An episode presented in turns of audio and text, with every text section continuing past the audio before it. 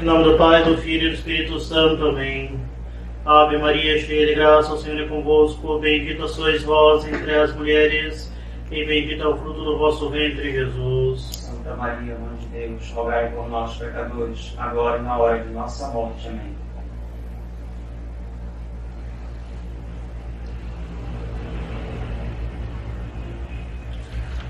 Caríssimos fiéis, eis que após o momento de alegria do último domingo, nós entramos hoje no tempo da paixão e os sinais de austeridade se acentuam. O glória é omitido no introito e no lavabo, que bem como o Salmo 42, que expressa alegria, é omitido no início da missa. A cruz e as imagens dos santos são cobertas com véus roxos, simbolizando que a paixão de Cristo ainda não ocorreu. E se ela ainda não ocorreu, os santos também ainda não entraram no céu. A consolação da cruz, sinal da vitória sobre o pecado, e os santos, os vitoriosos que já estão na glória, nos é retirada. Assim será em breve, na Sexta-feira Santa, que a cruz será descoberta, e somente na vigília, após a ressurreição, que os santos serão descobertos. Portanto, caríssimos, entrando no tempo da paixão, nós entramos em um deserto ainda mais austero, com menos consolações, com mais penitência. E nos tempos atuais, em que Deus envia o flagelo da peste, mais do que nunca é necessária a penitência e reparação. Penitência e reparação par, da parte dos fiéis, penitência e reparação, em primeiro lugar, da parte do clero. E por isso mesmo, caríssimos, devemos buscar mais a Deus, que parece se distanciar ainda mais de nós.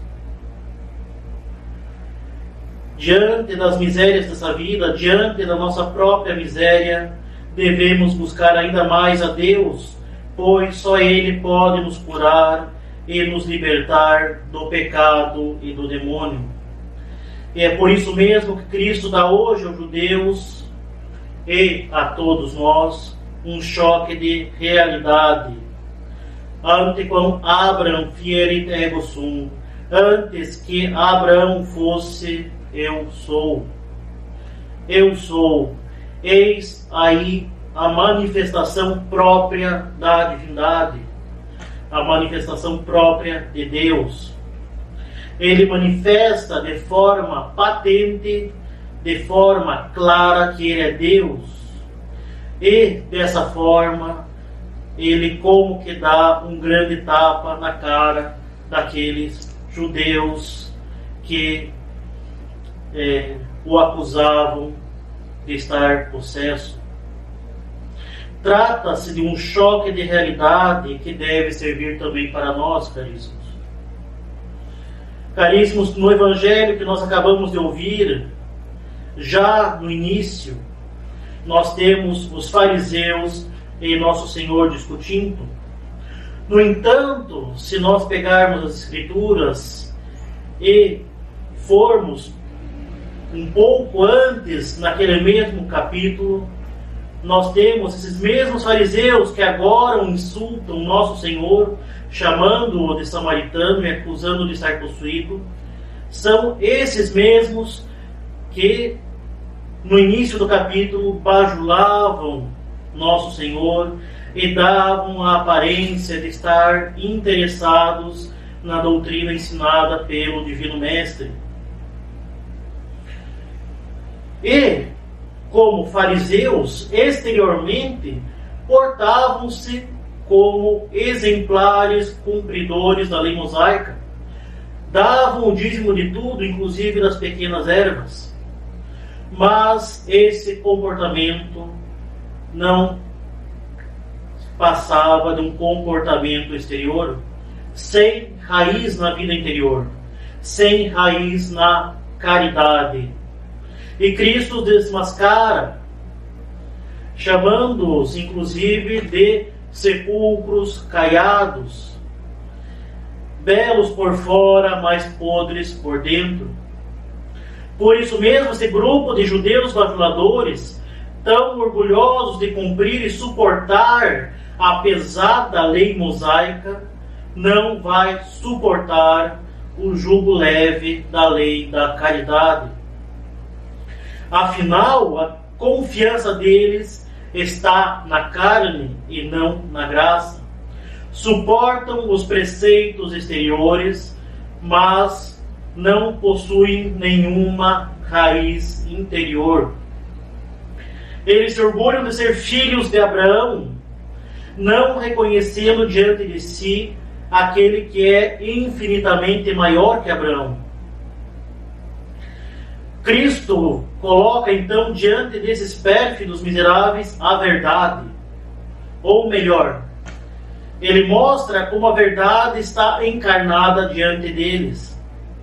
E assim, movidos pelo ódio, cegos diante da luz que ilumina todo homem, se lançam no deicídio, tentando assassinar o próprio autor da vida.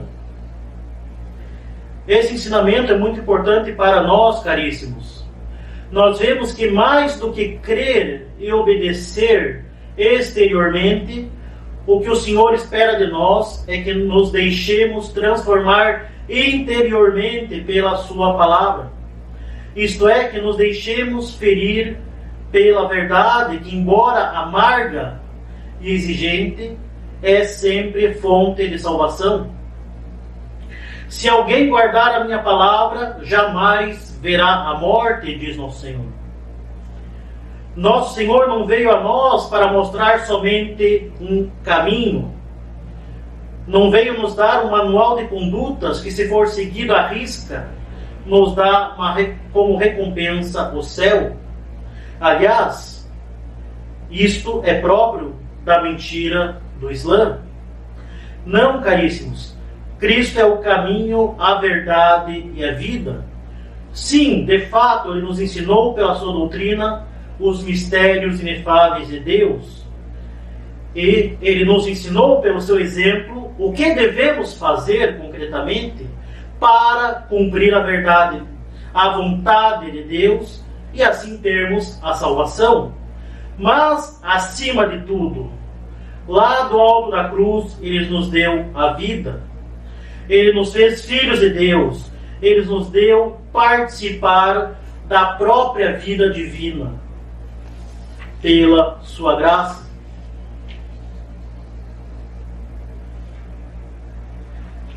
Caríssimos, qual é então a grande verdade que ele coloca diante de nós? Essa verdade é que ele é. E essa afirmação deveria nos petrificar.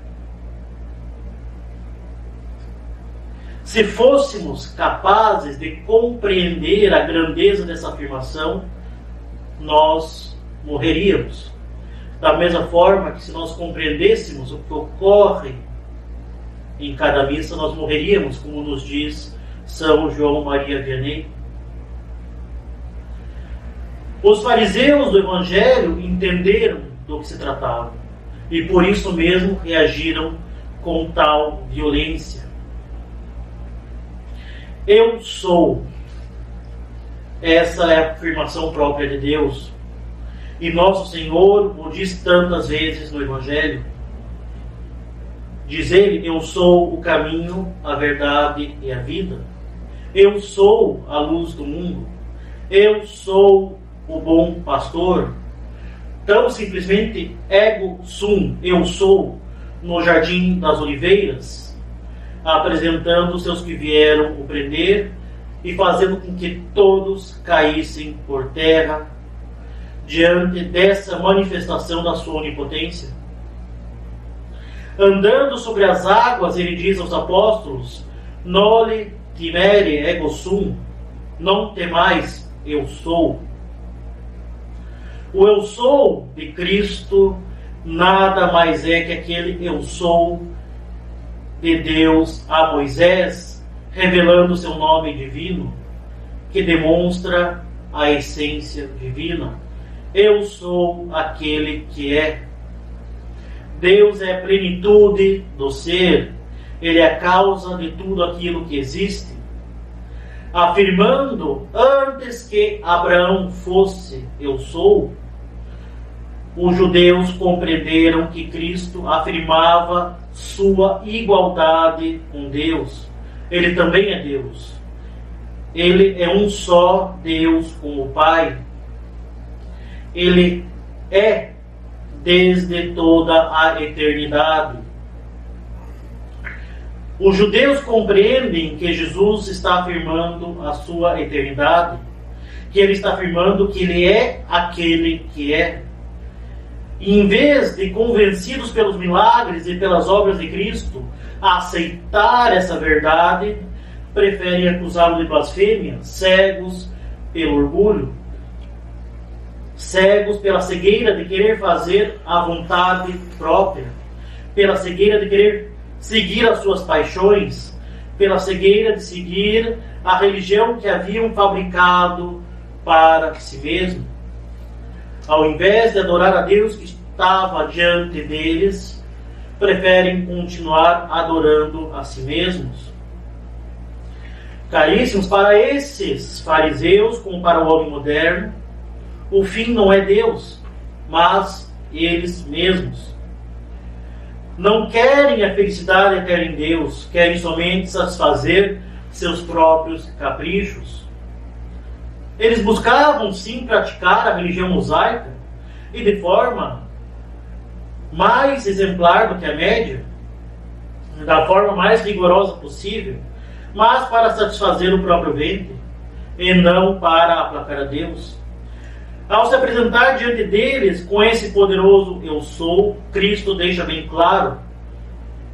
É como se ele dissesse a esses fariseus: Esse Deus do qual vocês tanto falam não é uma ideia, ele é o criador da criação, ele é real, ele é bem concreto, ele é tão real que está diante de vocês. Vocês não são o fim de tudo, eu sou. Vocês não são nada, somente poeira que passa. Eu sou o Criador. Caríssimos, Nosso Senhor dá aqui um choque de realidade mostrando o quanto nós somos nada e o quanto Ele é tudo para nós.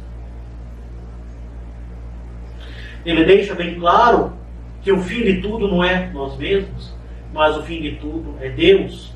E diante do Autor da criação, diante da eternidade, nós devemos realmente escolher aquilo que realmente importa para nós, aquilo que é o nosso verdadeiro bem, aquilo que não passa. Diante do autor da criação, nós não podemos permanecer indiferentes. Imaginemos se daqui a 15 dias, daqui a uma semana, quem sabe hoje, nos encontramos diante de Cristo, que se apresenta a nós e nos diz: Eu sou. Que esse não seja um choque de realidade que nos pega de surpresa, mas que seja simplesmente o encontro daquele por quem nós aspiramos durante toda a nossa vida. Cristo é Deus. Foi feito, ele não é um profeta como os demais, não é um líder religioso de garagem, como líderes de tantas seitas que aparecem por aí. Não é um pensador interessante cujas ideias podem ser relativizadas ao gosto do freguês. Não é um guru, não é um coach. Ele é o próprio Filho de Deus encarnado. O único que, estando no seio do Pai, viu a Deus e nos pode dar a conhecer os mistérios da intimidade daquele que habita em uma luz inacessível.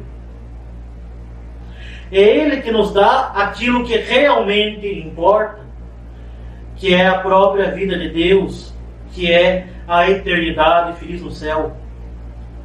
É Ele que nos dá a única consolação e a verdadeira força para suportarmos e atravessarmos esse vale de lágrimas, até retornarmos ao céu, a nossa verdadeira pátria. Nesses tempos difíceis do flagelo divino, caríssimos, nós poderíamos passar incólumes com um tanto de força de vontade, de disciplina e de resignação?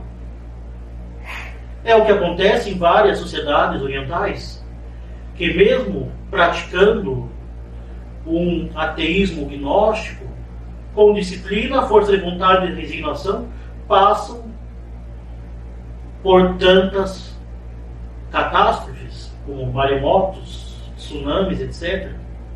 Mas acaso é isso que Deus espera de nós? Que simplesmente aguentemos exteriormente? Que nos resignemos, mas sem fazer nada?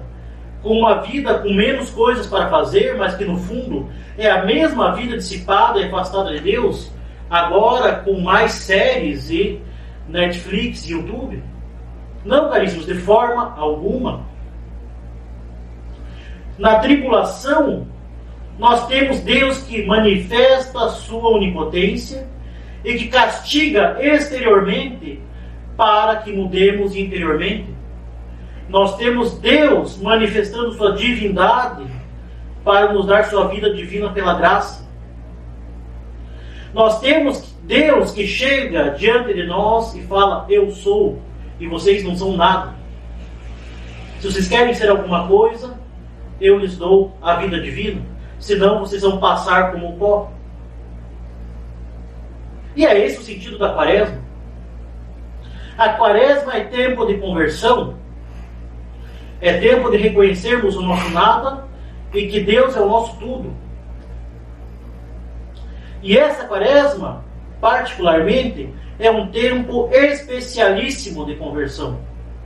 Vejam bem, normalmente na quaresma nós escolhemos as penitências a praticar e buscamos praticá-las com uma grande força de vontade, com uma grande generosidade, com um verdadeiro espírito de sacrifício. Mas hoje nós temos Deus nos ajudando a fazer penitência. Ora, que nós não desperdicemos essa chance de ouro. Por isso mesmo, não podemos permanecer indiferentes. Isso não existe. Não existe indiferença diante de Cristo. Ou nós ordenamos a nossa vida, nos convertemos e buscamos a Deus, ou nós vamos agir como os fariseus do Evangelho, que buscaram matar a Cristo. E alguém pode imaginar, não, mas padre, nunca faria uma coisa dessa. Ora, permanecendo indiferentes, não aproveitando esse tempo de conversão, mantendo uma vida dissipada e com o pecado habitual, o que nós estamos fazendo se não matar Cristo em nossas almas? Matar a vida divina que Ele nos dá. Matar a nossa filiação divina. Justamente, não é possível permanecer indiferente diante de Cristo. Ou nós nos convertemos, ou matamos a Cristo nas nossas almas. devemos então aproveitar esse tempo para ordenar a nossa vida a Cristo. Ordenar a nossa vida. Sobretudo, colocando o fundamento dessa ordem, que é ordenar o nosso dia a dia, estabelecendo e colocando em prática uma regra de vida, estabelecendo bem os deveres de Estado, os deveres de vida espiritual e regrando no nosso dia a dia as recreações que são necessárias para recobrar as energias. Sobretudo nesse tempo em que as pessoas se encontram de uma hora para outra com muito tempo livre. E que é uma grande ocasião para a ociosidade. Caríssimos, isso é muito importante. Nós temos Deus se manifestando e nos chamando. Devemos acordar, escutar esse chamado e dirigir nossa vida a Ele, com grande confiança e sem medo. Afinal, aquele que disse antes que Abraão fosse, eu sou, é o mesmo que diz, não temais, eu sou. Nosso Senhor Jesus Cristo faz a exigência, mas Ele dá os meios. Ele nos dá a cruz, mas Ele nos ajuda a carregá-la. Ele nos dá um objetivo que está infinitamente ao longo, ao, além do nosso alcance, mas ele nos dá esse meio para atingirmos esse fim, que nada mais é que a sua, sua própria vida divina. Ele não nos deixa na mão, jamais. Se a exigência é grande, os meios são poderosos. Assim, caríssimos, roguemos que Ele nos dê a graça de com um coração humilde aceitarmos a sua verdade com grande generosidade e espírito de sacrifício, que Ele nos dê a graça de nos conformarmos plenamente à vida de filhos de Deus, a qual Ele nos chama.